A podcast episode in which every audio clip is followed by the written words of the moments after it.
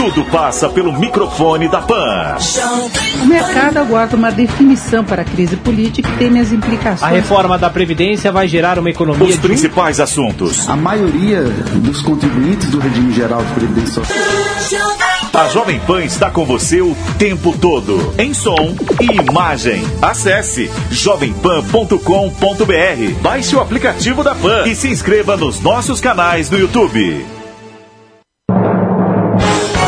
ZYJ 779. Rádio Difusora Alto Vale Limitada. 620 kHz. Esta é a Jovem Pan News, Rio do Sul. A rede da informação. Rede Jovem Pan News.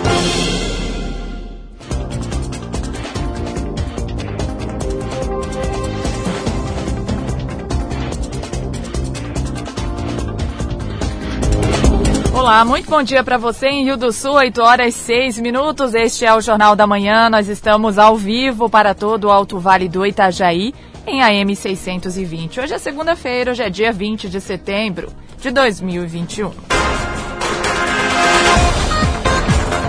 Você confere no Jornal da Manhã de hoje: idoso morre após ser atropelado na BR 470 em Rio do Sul.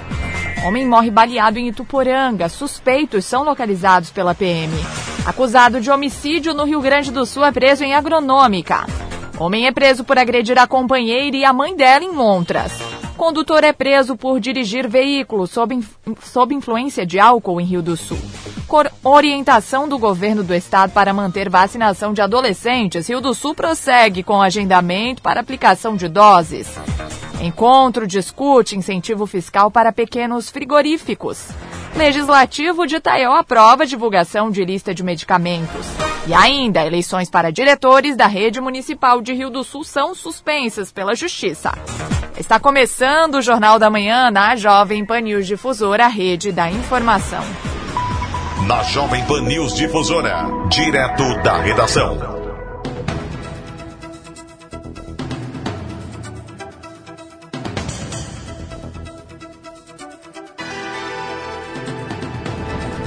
Muito bem, 8 e 7. Neste momento vamos à redação. Cristiane Faustino tem informações de trânsito e polícia. Olá, Cris. Muito bom dia para você. Boa semana. Olá, bom dia. Uma ótima semana a todos. Trazendo então as informações, os registros do fim de semana dos órgãos de segurança pública. Na Estrada Geral Valada Grope, em Agronômica, um homem de 45 anos foi preso pela Polícia Militar. Contra ele havia um mandado de prisão ativo expedido pela comarca de São Francisco de Paula, no Rio Grande do Sul. O mandado foi expedido em 2019 pelos crimes de homicídio e ameaça. O homem foi preso na manhã deste sábado e encaminhado ao presídio regional de Rio do Sul.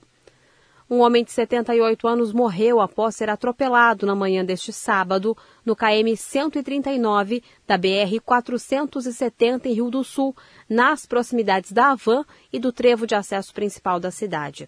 Ele tentava cruzar a rodovia quando foi atingido por uma Ford EcoSport, conduzida por um homem de 43 anos. Quando os bombeiros chegaram para o atendimento, o idoso apresentava fratura exposta no joelho e afundamento de crânio, com possível TCE grave. Com os procedimentos iniciais feitos pelos bombeiros, a vítima foi repassada para a ambulância do SAMU, onde foi entubada e recebeu medicação. Logo em seguida, o homem sofreu uma parada cardíaca e a guarnição prestou auxílio na execução de manobras de reanimação cardiopulmonar, até que fosse declarado o óbito. O IGP foi acionado para os procedimentos cabíveis. Em Rio do Sul, na tarde de sábado, um policial aposentado, que trabalha como segurança de um supermercado que fica na Alameda Aristiliano Ramos, flagrou um homem de 29 anos furtando alguns objetos de um veículo que estava estacionado no pátio do estabelecimento. Ele foi detido e a Polícia Militar foi acionada para levá-lo até a delegacia de polícia. Por volta de 18 e 25 de sábado, a central da Guarda Municipal recebeu uma informação de que o condutor de um Fiat Palio aparentava estar dirigindo sob a influência de álcool.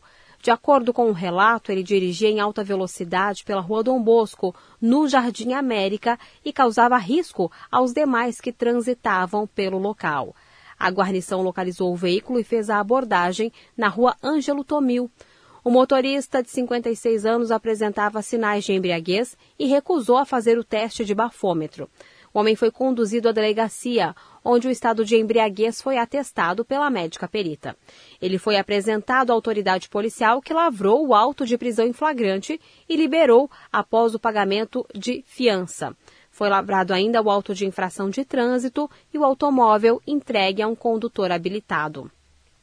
Na noite de sábado, por volta de 20 horas e 40 minutos, um homem de 40 anos foi preso na rua Emílio Jacobsen, na localidade Salto Pilão, em Londres.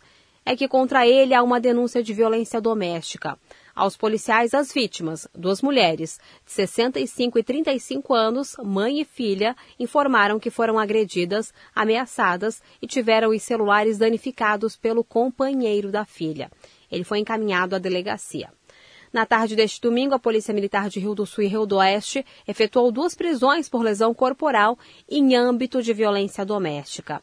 Na capital do Alto Vale, a vítima de 42 anos e o agressor de 44 discutiram sobre o relacionamento amoroso. Após isso, o homem passou a desferir chutes na cabeça da vítima, causando lesões. Já em Rio do Oeste, o agressor de 23 anos, companheiro da vítima de 22, desferiu uma pedrada na perna dela e bateu a cabeça da jovem na parede. Além disso, o homem ameaçou a companheira com uma faca, que foi localizada e apreendida. Nas duas situações, os envolvidos foram encaminhados à delegacia de polícia.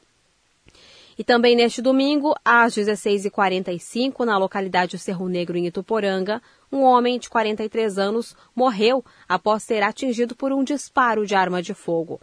A polícia militar foi acionada pela equipe do pronto-socorro do Hospital Bom Jesus, onde a vítima deu entrada, mas não resistiu à gravidade dos ferimentos e veio a óbito.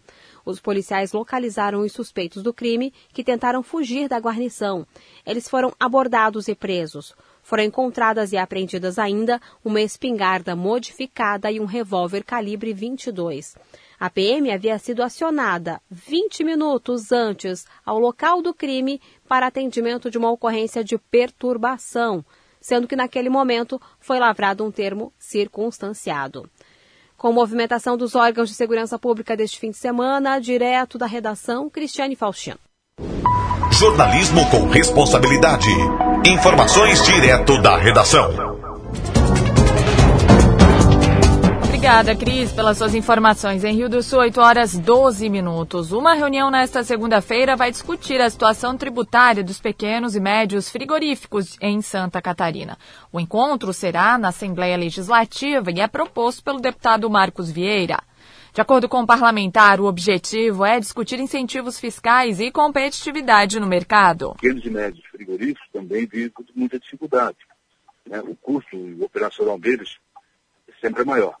Na segunda-feira, às 13h30 horas da tarde, eh, nós vamos fazer uma reunião com 30, 40 representantes de pequenos e médios de Santa Catarina, eh, com o secretário Paulo Eli, eh, para sabermos das condições ou possibilidade de atendimento e tratamento diferenciado para que eles possam ter também competitividade no mercado, não só é, regional, seja catarinense, mas no mercado nacional. Nós temos que abrir as fronteiras de Santa Catarina para que eles possam também vender em outros estados. Mas, para tanto, nós precisamos de sanidade animal, a cidade também tem que estar presente, mas, sobretudo, se tivermos o tratamento tributário diferenciado, não tenho dúvida de que eles vão terão uma possibilidade de crescer bastante em Santa Catarina. Nós não estamos pedindo, não estamos solicitando nada de forma pessoal para qualquer frigorífico. Nós estamos solicitando de forma conjunta, coletiva, para o setor produtivo. Foi isso que nós fizemos quando fizemos a revisão de todos os benefícios fiscais eh, em todo o ano de 2019 e, e o primeiro semestre de 2020. Eh, a Assembleia acabou com a concessão de benefícios para os amigos do rei, né, de forma isolada uh, implantou em Santa Catarina, de vez por todas, e para ficar, que é por lei, né, a concessão de benefícios de forma coletiva, para o setor produtivo. Vamos lá, exemplo. Você pega a indústria cerâmica, a indústria vermelha, chamada, vamos lá, a produtora de tijolos, telhas. Né, hoje é feito de forma coletiva. A, a, a cesta básica da, da construção civil, né, então tem lá muitos produtos incluídos. O ICMS é de 7%, nós baixamos de 12% para 7%. Mas um fato histórico que, que nós, uma, uma decisão histórica que a Assembleia Legislativa tomou naquela época, e especialmente no primeiro semestre do ano passado, foi baixar a alíquota do ICMS do início da cadeia produtiva de, 19, de 17% para 12%. É tornar a nossa indústria competitiva a nível nacional. Isso ocorreu. Em razão disso, é, a Santa Catarina, ou seja, a indústria catarinense, está produzindo muito. Nunca se produziu tanto é, em Santa Catarina quanto agora, nesses últimos anos e meio, dois anos. Né? Isso significa dizer que Santa Catarina realmente é um estado altamente produtor. Nós não somos um estado altamente consumidor é, de produto acabado de prateleira. Nós somos um estado altamente consumidor de matéria-prima, de insumo. Aqui nós transformamos e botamos na prateleira dos outros. Isso nos orgulha muito. Por isso, dessas reuniões constantes, por isso que nós sempre estamos em conversa com o secretário Paulo Lee, é por isso que nós estamos também nos reunindo sempre com o governador Carlos Moisés, levando a conhecimento dele os pleitos, as necessidades do agronegócio, em especial dos pequenos e médios frigoríficos, como ocorrerá na segunda-feira. Na Jovem Pan News Difusora, a previsão do tempo com o meteorologista Leandro Puchalski. Olá, bom dia. Bom dia aos nossos ouvintes da Jovem Pan. O Vale do Itajaí tem um começo de semana com nebulosidade, mas que intercala com aberturas de sol e vamos desta forma, sob domínio de massa de ar seco, para o decorrer do dia de hoje. O dia começa com uma maior nebulosidade, mas aos poucos vamos tendo aberturas de sol. Ontem tivemos algumas pancadas de chuva, né? Em algumas áreas choveu forte, deu alguns temporais. Hoje a situação é mais tranquila nesse sentido. Um dia quente, uma segunda-feira com termômetros em torno dos 30 graus ao longo da tarde, ou seja, tem o nosso aquecimento. Essa temperatura para amanhã não sobe tanto, máximas mais em torno de uns 24 graus, porque o Vale do Itajaí acaba tendo um, algumas aberturas de sol no início do dia, mas já com uma boa cobertura de nuvens e ao longo da terça-feira vai ficando nublado, até com chance de chuva amanhã. Por que, que eu falo até? Porque a possibilidade não é das maiores, vai ser mal distribuída, ou seja, vai chover num ponto do vale e não vai chover numa área próxima, mas essa possibilidade existe para o decorrer dessa terça-feira. Lá na quarta, para você ir se programando, no meio da semana, nebulosidade, aberturas de sol e tempo seco novamente, e uma tarde de quarta-feira com temperaturas mais amenas, tá? Não passando muito da casa aí de uns 20 graus. Com as informações do tempo, desejando a vocês uma bela de uma semana, Leandro Puchalski. A previsão do tempo, ética e profissional. Aqui na Jovem Pan News Difusora. Em Rio do Sul, 8 e 17. E você confere instantes aqui no Jornal da Manhã. Eleições para diretores da Rede Municipal de Rio do Sul são suspensas pela Justiça. Também as informações do esporte com Ademir Caetano. Rede Jovem Pan News. Meu nome é Marley Bugança, eu tenho 49 anos, eu fui vítima de violência de gênero. Ele sempre dizia: se eu denunciasse ou se eu fugisse com as crianças, ele ia me matar. Agora, Santa Catarina tem uma rede de suporte para auxiliar na construção de ações e políticas públicas de enfrentamento à violência de gênero. Observatório da Violência contra a Mulher Santa Catarina. Qualquer tipo de violência, emocional, física, o que for, denuncie. A Jovem Pan está com você em todos os lugares e em todos os momentos. Ao longo do dia, nossos repórteres não deixam escapar nada. O petróleo cru de origem venezuelana. O novo incêndio florestal fez com que milhares. Tudo passa pelo microfone da Pan. No começo da tarde, a equipe de esportes da Jovem Pan entra em campo com você. E o Palmeiras segue. Amigos da Jovem Pan. Para analisar os lances polêmicos. Em casa, pela fase atual. Que e discutir à vontade. Mas é óbvio que o problema é bem maior do os que. Os principais assuntos. A notícia de última hora. Passa pelo microfone da Jovem Pan. Viu só? A Jovem Pan está com você o tempo todo, em som e imagem. Acesse jovempan.com.br, baixe o aplicativo da Pan e se inscreva nos nossos canais no YouTube. Muita gente acha que dinheiro é um assunto muito complicado, mas não é. Complicado é crescer sem entender a importância de poupar, investir e sonhar. Pensando nisso, o governo federal, por meio do Ministério da Educação, vai oferecer aos professores cursos gratuitos de ensino de educação financeira. Conheça os cursos em edufinanceira na escola.gov.br. Ministério da Educação, Governo Federal, Pátria Amada Brasil.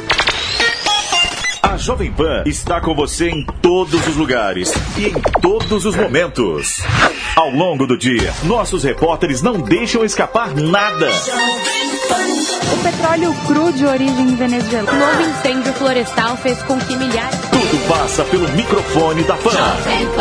No começo da tarde, a equipe de esportes da Jovem Pan entra em campo com você. E o Palmeiras segue. Amigos da Jovem Pan. Para analisar os lances polêmicos. Em casa, pela fase atual que E discutir à vontade. Mas é óbvio que o problema é bem maior do Os principais assuntos. A notícia de última hora. Passa pelo microfone da Jovem Pan. Viu só? A Jovem Pan está com você o tempo todo, em som e imagem. Acesse jovempan.com.br. Baixe o aplicativo da Pan e se inscreva nos nossos canais no YouTube. Rede Jovem Pan News. Estamos de volta em Rio do Sul, 8 e 20 A Prefeitura de Rio do Sul obteve liminar junto ao Tribunal de Justiça de Santa Catarina, suspendendo os efeitos da lei que determina eleições para diretores das escolas municipais de Rio do Sul. A lei de número 6.194 foi aprovada em outubro de 2020 pela então legislatura, que estabeleceu o processo de eleição a todos os diretores das instituições educacionais de Rio do Sul. A mesma lei foi suspensa em agosto através de decreto, que foi justificado em função da pandemia. Depois disso, com a falta do retorno, o Sindicato dos Servidores Públicos Municipais de Rio do Sul e região foi à Justiça e conquistou uma medida liminar na qual o juiz da Vara da Fazenda Pública de Rio do Sul determinou que o prefeito e a secretária de Educação convocassem o processo de eleição para diretores das escolas públicas municipais, conforme determina a lei. Com o resultado, o município de Rio do Sul moveu uma ação direta de inconstitucionalidade contra a Câmara de Vereadores, requerendo que a lei que prevê tais eleições fosse declarada inconstitucional. E foi assim que o processo de eleições para diretores foi suspenso por decisão do órgão especial do Tribunal de Justiça. Questionada sobre o resultado, a assessoria de imprensa da Prefeitura respondeu em nota que vinha conversando com a Câmara da legislatura passada sobre as consequências que poderiam ocorrer caso a lei fosse aprovada. No entender do setor jurídico, a forma de contratação de diretores eleitos em um pleito local fere o princípio da livre nomeação dos cargos de chefia por parte da Secretaria de Educação e do próprio Executivo.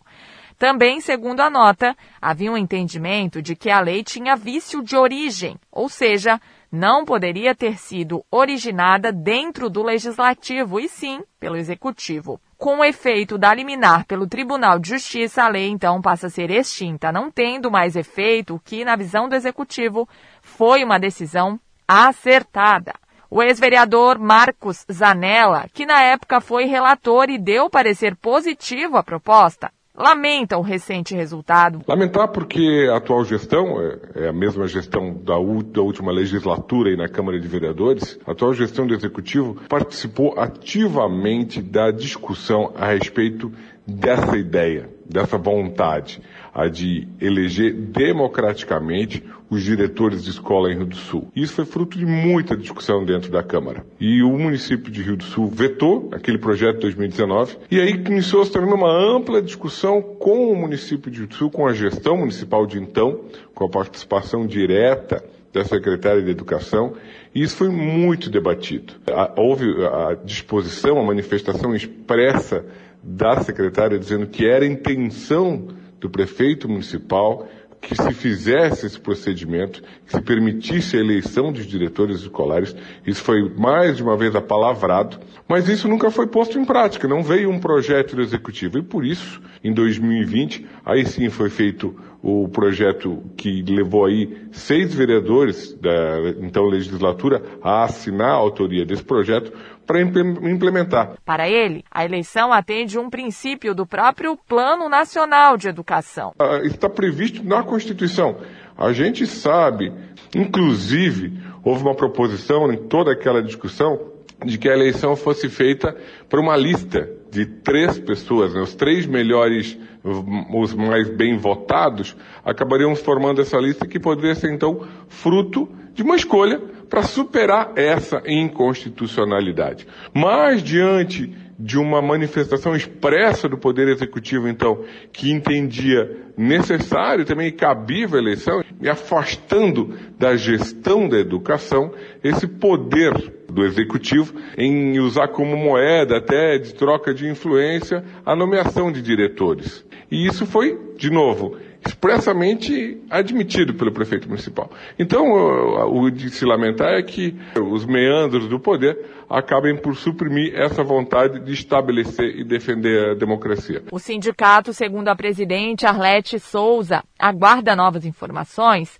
para analisar as medidas que são viáveis e que poderão ser tomadas a categoria, em reunião realizada recentemente, se manifestou em favor do processo de eleição para diretores e sugeriu que o sindicato tomasse medidas para que isso ocorresse.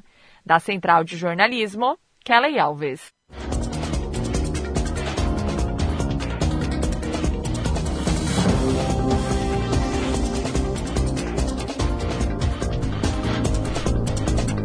Agora, 8 e 26 a matriz de risco potencial divulgada neste fim de semana pelo governo de Santa Catarina aponta uma melhora no índice de monitoramento do Alto Vale do Itajaí. Os números para a gravidade continuam os mais altos, assim como na semana passada. Já os registros para a transmissibilidade e capacidade de atenção receberam as melhores pontuações e se mantiveram iguais aos divulgados no dia 11 de setembro a região melhorou na condição de monitoramento que avalia as variáveis de cobertura vacinal em maiores de 18 anos com a segunda dose ou dose única completa, bem como a variação do número de casos semanal em Santa Catarina, pela segunda semana consecutiva, apenas a região Nordeste está classificada com risco gravíssimo para a Covid-19. Outras quatro regiões apresentam risco grave e 11 risco potencial alto com orientação do governo do estado para manter a vacinação de adolescentes, o do Sul prossegue com agendamento para aplicação de doses. O diretor de Vigilância Sanitária, James Rides da Silva, conta que ainda existe a perspectiva de recebimento de doses suficientes nesta semana para imunizar todo o público dos 12 aos 17 anos. Ele afirma ainda que a dose de reforço prevista para idosos também deve sofrer ajuste na faixa etária atendida. E Santa Catarina aguardou a, a determinação do, do, governo federal para iniciar a vacinação de 12 a 17 anos. A orientação era que se iniciasse com a vacina Pfizer. Assim nós o fizemos e por isso, o motivo de a gente não parar com a vacinação. A nossa campanha continua. Você que agendou essa semana a vacina para o seu filho, para o seu irmão, para o seu ente querido, que tem idade entre 12 e 17 anos, compareça ao posto de saúde, compareça à policlínica e faça a sua primeira dose, pois nós estamos aplicando a Pfizer. Inclusive, né, vamos estar recebendo um número e uma quantidade para o atendimento a quase todos já adolescentes da, do nosso município. Então, não vai ter problema nenhum no seu agendamento. Continue fazendo eh, esse procedimento de procurar orientação, cadastramento diretamente no posto de saúde ou na policlínica e cumpra né, com horário e data marcada para a sua vacina. Muitas pessoas estão ligando para a epidemiologia, né? As vacinas Pfizer que foram antecipadas de 12 semanas para 8 são as que vão ser feitas daqui para frente. Ah, eu tomei a minha vacina faz 15 dias, eu posso antecipar para 8 semanas e ganhá-la antes? Não. Você só vai ganhar esse benefício de ser vacinado em 8 semanas aqueles que tomarem a D1 a partir de hoje. Tomarem a primeira dose hoje. Daqui 8 semanas eles tomam a segunda. Você que fez dias e meses anteriores, permanece a data de retorno que está no seu cartão para sua segunda dose. Como é que está a vacinação da terceira dose dos idosos? Está indo muito bem, né? De uma forma com a qual a gente já aguardava. É um público prioritário que tem que se ter um pouco de atenção, um pouco de paciência para deslocamento. Os filhos às vezes têm que levar, né? Essa pessoa até o posto de saúde ou até mesmo a policlínica. Mas tem atendido a nossa expectativa. Acredito que num breve espaço de tempo aí nós vamos estar baixando essa idade. Lembrando que a terceira dose só pode ser aplicada nas pessoas que já passou seis seis meses da data da sua segunda dose. Ele vai até o posto de saúde mais próximo, tranquilamente, né? Até que nós vamos atingir grupos maiores e aí vamos ter que reprogramar drives, né? Os principais campeonatos. As disputas esportivas, os destaques do Alto Vale, aqui na Jovem Pan News Difusora. Esporte. 8 e 29 hora de falar de esporte com ele, Ademir Caetano. Muito bom dia para você. Bom dia, bom dia, Kellen e os nossos ouvintes chegando aí com as informações. Campeonato Brasileiro da Série A. A 21 primeira rodada, Chapecoense 0, 2 para a equipe do Palmeiras. O Atlético Paranaense venceu o Juventude por 2 a 1 Atlético Mineiro 3, Esporte 0. Ceará e Santos 0 a 0 Bahia e Bragantino 1 a 1 o Internacional venceu Fortaleza por 1 a 0, São Paulo 2, Atlético Goianense 1, Corinthians e América Mineiro 1 a 1 e o Flamengo 0, Grêmio 1. Hoje fecha essa 21 primeira rodada na Arena Pantanal às 20 horas tem Cuiabá e Fluminense. A liderança é do Atlético Mineiro com 45 pontos, um jogo a menos, Palmeiras 38, também um jogo a menos. O, o Flamengo é o terceiro com 34, tem três jogos a menos. O Fortaleza é o quarto com 33, já jogou uh, na rodada. O Bragantino é o quinto com 33 e tem um jogo a menos. O Corinthians tem 30 pontos. O Internacional tem 29, um jogo a menos. O Fluminense 28 joga na rodada. O Atlético Paranaense tem 27 e também tem um jogo a menos. Os, o Atlético, o Cuiabá também 27, um jogo a menos. O Atlético Goianense tem 26, um jogo a menos. E o São Paulo é o 12 com 25, ao lado do Ceará com 25, os dois têm um jogo a menos. O Santos é o 14 com 24 pontos, Bahia e Juventude com 23. Zona do rebaixamento, o Grêmio com 22 tem dois jogos a menos, o América Mineiro 22 tem um jogo a menos, o Cuiabá Aliás, o esporte com 17 e a Chapecoense com 10 já jogaram as 21 vezes, né? Ou a 22 rodada com os jogos no final de semana, no próximo sábado e também no domingo. Teremos esta rodada. O Campeonato Brasileiro da Série B, que começou na quinta-feira, 24 rodada, com CRB e Vasco 1 a 1, Cruzeiro e Operário 1 a 1, Remo 2, Havaí 1, Brusque 0, Vitória também 0. Já na sexta, o Curitiba 1, Vila Nova 0, Confiança 2, Sampaio Correia 0, Ponte Preta e Guarani 0 a 0. É, Londrina 0, CSA 2, Botafogo 3, Náutico 1 e o Goiás venceu o Brasil de Pelotas por 2 a 1. A 25 rodada já tivemos um jogo ontem. Lá em São Januário, Vasco e Cruzeiro ficaram no 1 a 1.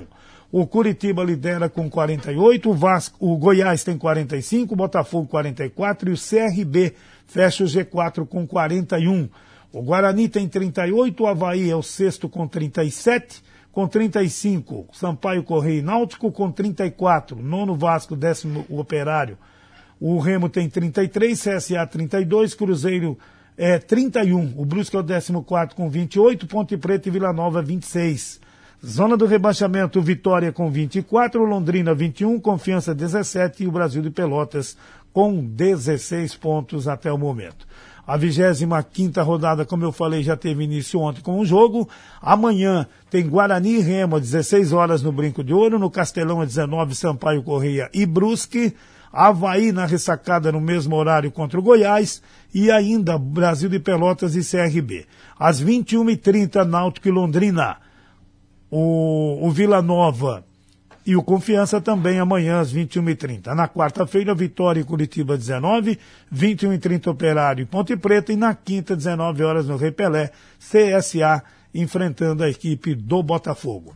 Campeonato Brasileiro da Série C, nós tivemos a penúltima rodada, já que a 18ª acontece no sábado, o Floresta 1, Volta Redonda também 1, Altos 2, 3 para a equipe do Paysandu, Manaus 1, Ferroviário também 1, o Tom Bense venceu o Santa Cruz por 2 a 1 e o Botafogo, lá da Paraíba, venceu o Jacuipense por 1 a 0. No grupo B, Oeste 0, São José 1, Criciúma 3, Mirassol 0, o Botafogo de Ribeirão Preto 1, Figueirense 2, Novo Horizontino 1, Paraná Clube 0 e o Ipiranga e o Ituano ficaram no 0 a 0. No grupo A, o Paysandu e o Tombense com 27, Manaus e o Botafogo da Paraíba com 26. Nós vamos para a última rodada com chance de classificação ainda Ferroviário 24 e o Volta Redonda com 23. Eles podem chegarem a 26, né? E aí vai para o saldo. O dificilmente tira o saldo da equipe do Botafogo, né? Mas o Ferroviário tem 6 contra 3. E o Ferroviário ganhando, ele faz seis vitórias também.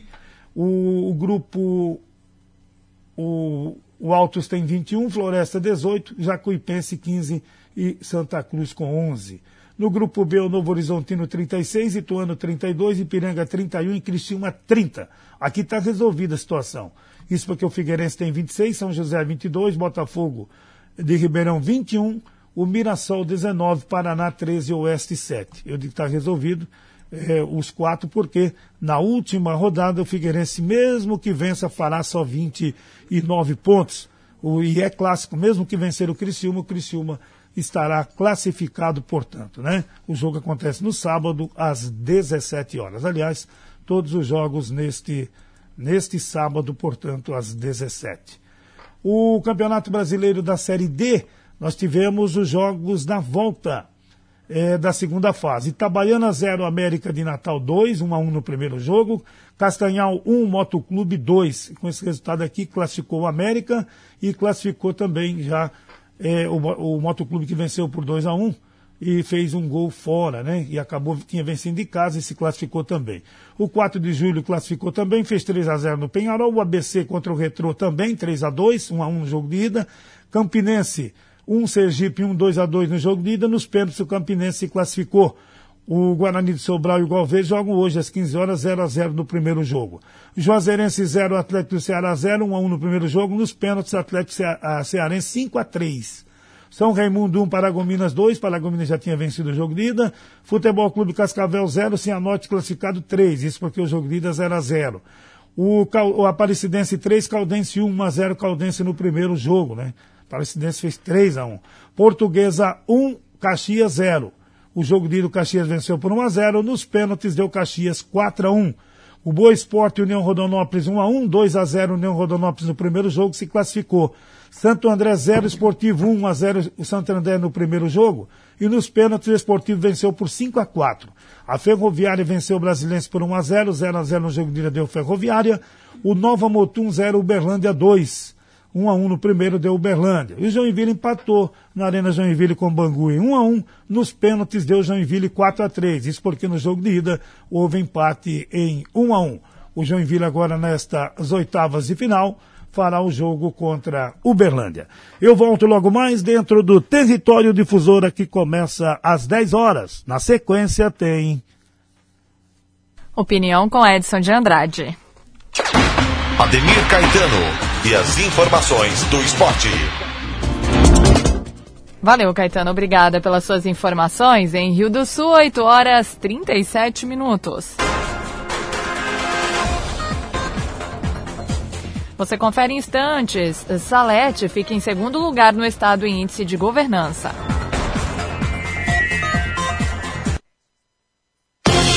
Rede Jovem Pan News. Giro Jovem Pan News Difusora.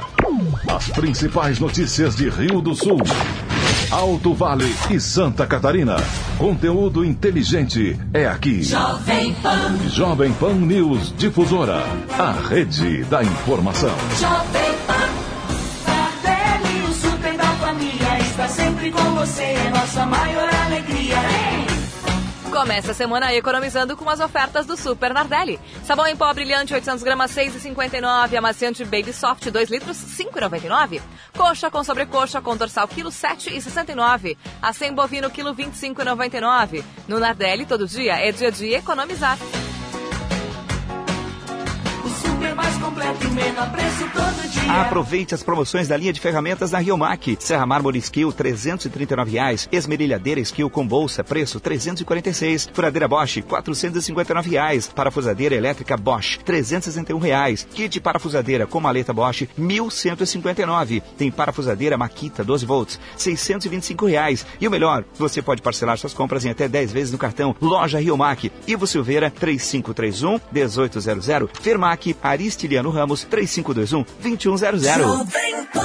A Jovem Pan está com você em todos os lugares e em todos os momentos. O mercado trabalha na expectativa de uma redução. De manhã, informação e opinião na medida para começar o dia do jeito certo. A MP da Liberdade Econômica tem que ser aprovada. Quatro membros do alto escalão do governo Pará. No começo da tarde, a equipe de esportes da Jovem Pan entra em campo com você. Estamos juntos mais uma vez para mais uma edição do nosso Esporte em Discussão para você. Para analisar os lances polêmicos e discutir à vontade. Ao longo do dia, nossos repórteres não deixam escapar nada. Tráfico de pessoas. A notícia de última hora.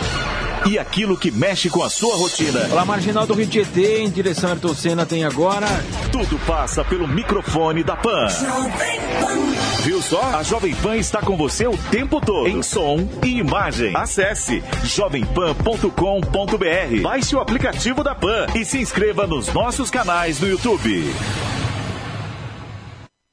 Boletim SC Coronavírus. Alô Santa Catarina! Notícia boa se compartilha. Os casos ativos de Covid-19 estão diminuindo. Há 30 dias eram 12 mil pessoas registradas com coronavírus. Hoje são pouco mais de 6 mil pessoas. Isso só foi possível graças à campanha de vacinação que segue no estado, além da ajuda de todos. A melhor prevenção continua sendo a vacina. Governo de Santa Catarina. Rede Jovem Pan News. Opinião sem medo. A verdade como princípio. A responsabilidade como dever. Acompanhe agora o jornalista Edson de Andrade. Bom dia, amigos. Tudo bem? Tudo bem, tudo bem, tudo possivelmente bem. Possivelmente bem. Duas correções. É, o Brasil não tem 6 mil quilômetros de linhas de energia, como falei. Na realidade, são 116.778 quilômetros em linhas de transmissão, que fazem parte do Sistema Interligado Nacional, o SIN. Ele atende mais de 98% da demanda nacional. Uma outra correção: o estado que ainda não está interligado é o de Roraima e não o estado do Acre. Uma notícia que chamou a atenção e que me parece que não é muito veiculada é uma que diz que o planeta recuperou 59 milhões de hectares de florestas. A área reflorestada nos últimos 20 anos, de 590 mil quilômetros quadrados, espero que este dado esteja correto, equivale a quase toda a França, ou 2,4 vezes o estado de São Paulo.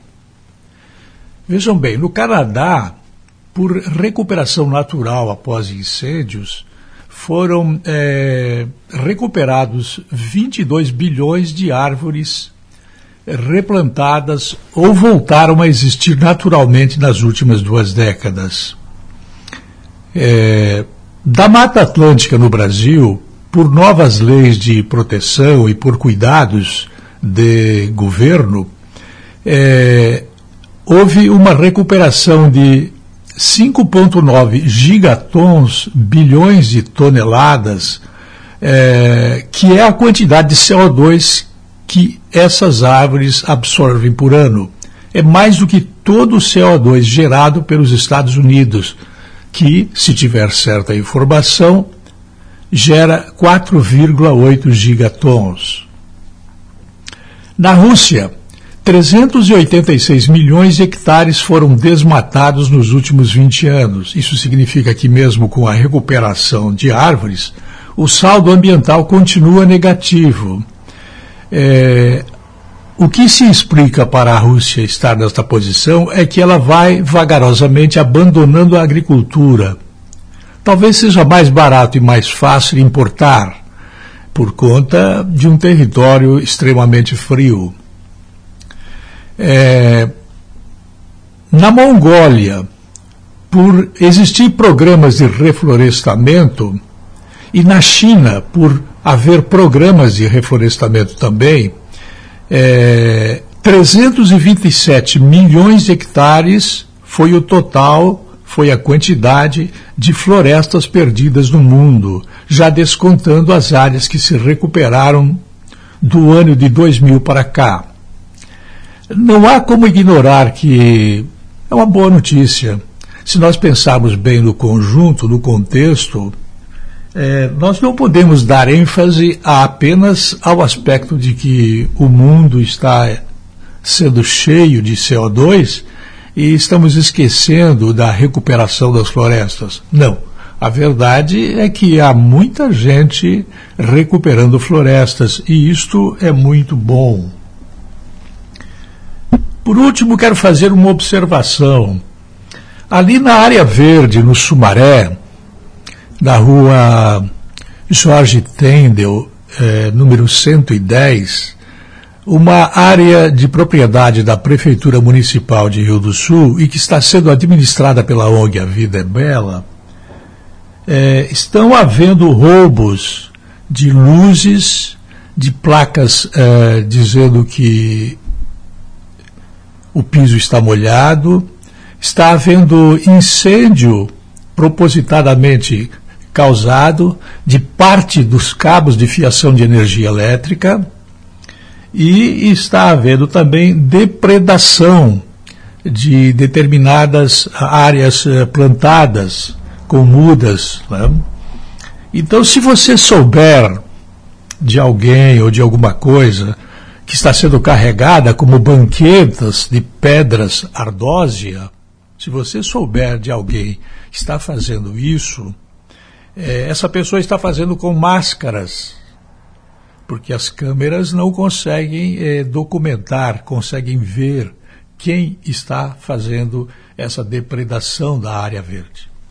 Essa área é propriedade da prefeitura, a ONG A Vida Bela assumiu essa área, o investimento que tem lá em cima é todo feito pela eh, ONG A Vida Bela, e a água que é consumida lá para regar as flores, as árvores, as plantações, e a energia elétrica que serve para a iluminação noturna são pagas pela Prefeitura Municipal de acordo com o um contrato existente.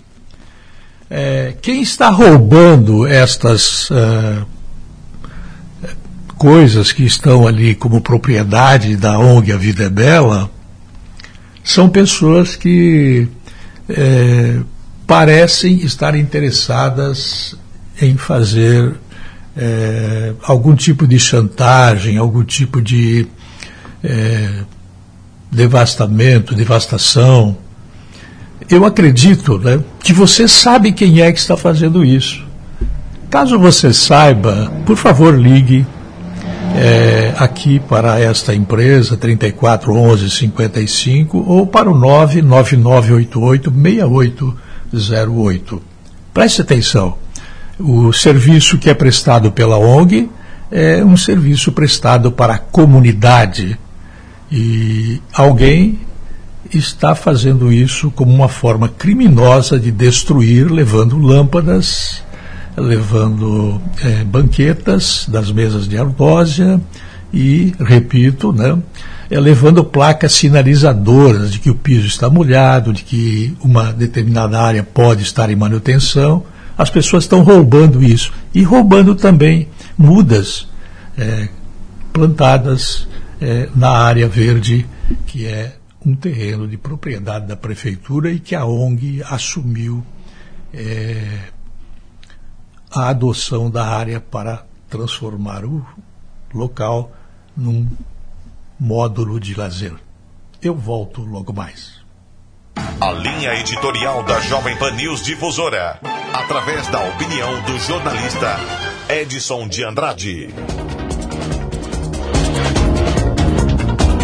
Em Rio do Sul, 8 horas 48 minutos, a Câmara de Vereadores de Itaió aprovou um projeto que obriga o município a divulgar todos os medicamentos fornecidos pelo Sistema Único de Saúde que estão disponíveis e indisponíveis para distribuição.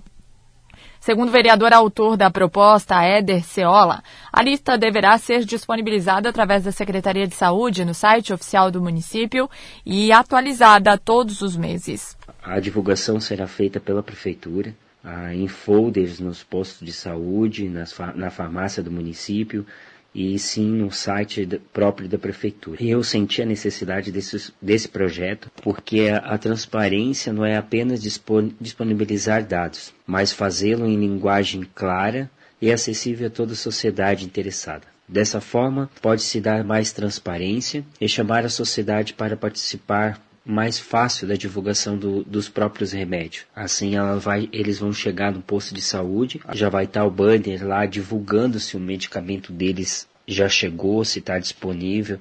Então, acredito que evita fila e fica mais transparente, né? A gente precisa que seja mais fácil a divulgação desses remédios para a população.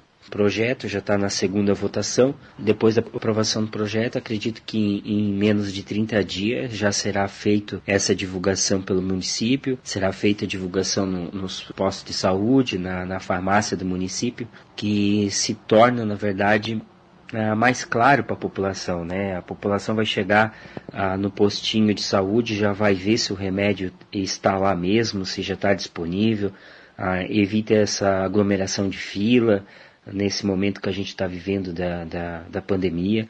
E a Constituição Federal, do artigo 196, diz que a saúde é direito de todos e dever né, do, do município e do Estado. E a gente precisa ah, criar ah, esses projetos para facilitar, facilitar os trabalhos até para o próprio médico também. Já vai ver se o medicamento está na farmácia do município, se já chegou à população, ah, fica mais claro o trabalho ah, dos profissionais e da própria população, né? E o município de Salete ficou com a segunda colocação no estado e com o oitavo lugar nacional de governança municipal 2021 do Conselho, Federa do Conselho Federal de Administração.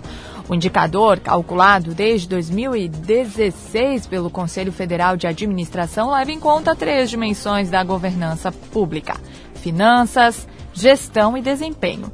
De acordo com a prefeita Solange Schilling, a cidade disputou com outras 1.890 do Brasil e obteve a oitava colocação nacional com o PIB per capita acima de 16.349. Para a prefeita, a inspiração na forma de administrar vem da iniciativa privada. Isso é um resultado de um trabalho, né, de um trabalho de gestão, um trabalho que a gente vem fazendo em equipe é, digo equipe Chica prefeita, vice-prefeito, é, com a equipe de secretários, com todos os colaboradores da prefeitura, é, e a gente sempre inovando, né, investindo em, em, nas pessoas, né, e que elas pudessem fazer curso, é, que elas estivessem mais modernizadas, né, e sempre focando na transparência, na honestidade, que é isso que a gente precisa. A gente traz muito da gestão, da gestão privada, né, que é onde a gente é, da onde a gente vem.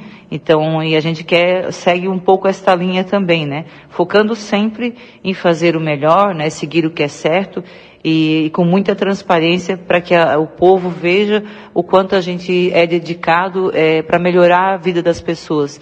E só através do trabalho, de muito trabalho e dedicação de todos é que a gente consegue esse resultado. Lógico, a gente também tem é, a parte de que a gente tem a base econômica nossa, né, que é, é a indústria, o comércio, a agricultura.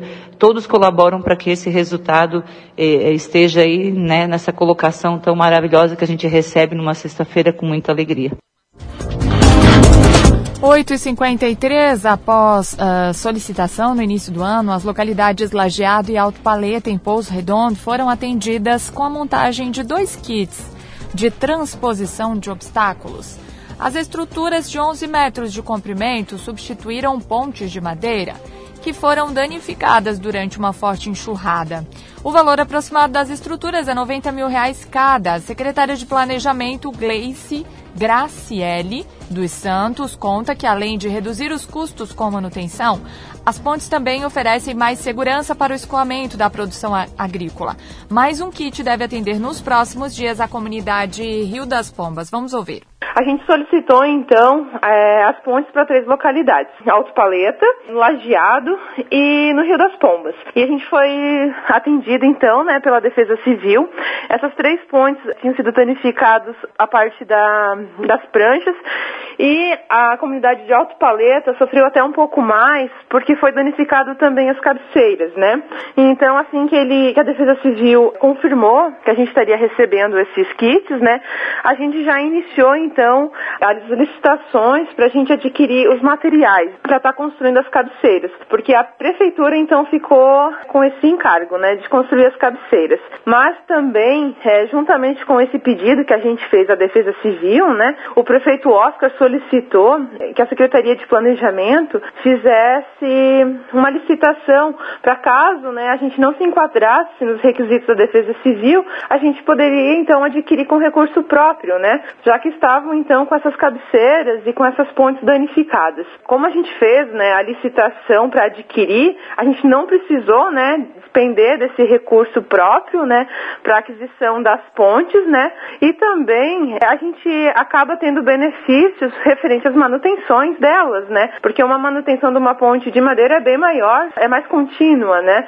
principalmente porque com as enxurradas a gente sempre tinha que estar tá fazendo essas manutenções, trocando as pranchas também, né, que acabavam estragando e também apodrecendo com o tempo, né. Então, com certeza, agora com essas pontes, né, com esse kit que veio pra gente, essas manutenções vão demorar, né, para acontecer. Já foram instalados esses kits? Já está disponível para o município? Dois kits foram instalados. Foram instalados kits na localidade do Lajeado e do Alto Paleta, né. Então agora a gente só está aguardando o tempo dar uma amenizada nas chuvas, né, para fazer o aterro, né, para então a comunidade poder já utilizar, né, dessa estrutura. Então assim que parar as chuvas, a gente vai fazer essa última etapa que é o aterro. A terceira ponte, que é na localidade do Rio das Pombas, a prefeitura já terminou a execução das cabeceiras, né? Também já foi feita a vistoria pela empresa que faz, né, os kits, e então a gente só está aguardando realmente o agendamento para a instalação dessa última ponte. Os benefícios é imenso, né, dessas pontes. A gente consegue fazer com que o escoamento também da safra ocorra com mais tranquilidade, porque essas pontes suportam, né, um peso maior. E também a gente tem uma chance de estar tá adquirindo outras pontes da Defesa Civil que são também fabricadas com a estrutura da ponte Ercílio Luz e que a prefeitura sim também tem que despender um orçamento para executar as cabeceiras. 8h56 começa a valer nesta segunda novas alíquotas do IOF decretadas pelo governo. Começa a valer nesta segunda-feira o aumento do imposto sobre operações financeiras, o IOF, determinado por decreto pelo presidente Jair Bolsonaro. O governo federal decretou a alta no imposto até o fim deste ano, que pode afetar operações de crédito, câmbio, seguro ou relativas a títulos ou valores mobiliários. A alíquota do IOF para as empresas passa de 1,5% para 2,04%. Para pessoas físicas, o IOF passa de 3% para 4,8% anual. out. De acordo com o Ministério da Economia, a mudança deve gerar uma arrecadação adicional de 2,14 bilhões de reais, o suficiente, de acordo com a pasta, para bancar parte do novo programa de assistência social anunciado pelo governo, o Auxílio Brasil. Como a medida foi tomada por meio de decreto, o Congresso Nacional não poderá avaliar a alta do imposto. O economista Newton Marques explica que a medida vai desafogar as contas do governo e detalha quem poderá ser afetado. Isso deve permitir um alívio em termos de recursos, que segundo a lei de responsabilidade fiscal, para aumentar os gastos tem que ter recurso. Então esse é o recurso para bancar o Bolsa Família, o substituto do Bolsa Família. IOF é um imposto que incide sobre todas as operações de crédito e compras de cartão no exterior. Só se renovar o empréstimo usar cheque especial e cartão de crédito desde que seja contratado. Por isso que quem contratou já pagou o IOF. Agora, novas contratações é que pagarão com esse aumento da alíquota do IOF. Para o cientista político Valdir Pucci, a medida do presidente visa as eleições de 2022, aumentando a popularidade entre o público de programas sociais do país. A grande pergunta que se faz é: uma coisa compensará a outra? Ou seja, se houver realmente um aumento de arrecadação e, consequentemente, um aumento do Bolsa Família, a reformulação do Bolsa Família para o, para a, o novo programa do governo, será que esse possível ou esse aumento de popularidade que o presidente possa vir a ter com as classes mais baixas possa ser compensada pelo aumento da perda de popularidade entre a classe média, que, como eu disse, será a mais atingida. Além do que, a gente tem que lembrar que o valor que será arrecadado pelo aumento do IOF, ele não soluciona o problema do, da, da, do governo, que é a liquidez do Estado brasileiro, ou seja, não há dinheiro. Para o ano que vem, o Ministério da Economia prevê outras medidas para bancar o Auxílio Brasil. Entre essas medidas está a recriação do imposto de renda sobre lucros e dividendos, proposta que está em tramitação no Senado Federal. Da RNR em Brasília, Henrique Carmo, especial para a Rede de Notícias Acaerte. 8h59 é ponto final no Jornal da Manhã da Jovem Pan News Difusora. A apresentação Kelly Alves, produção central de jornalismo do Grupo de Comunicação Difusora. Direção executiva Humberto Wolff de Andrade, diretor-geral e jornalista responsável Edson de Andrade.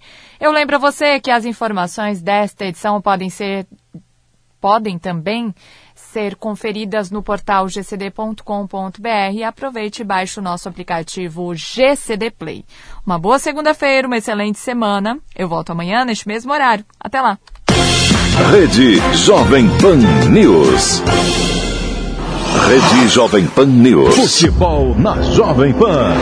Um show de informação e opinião.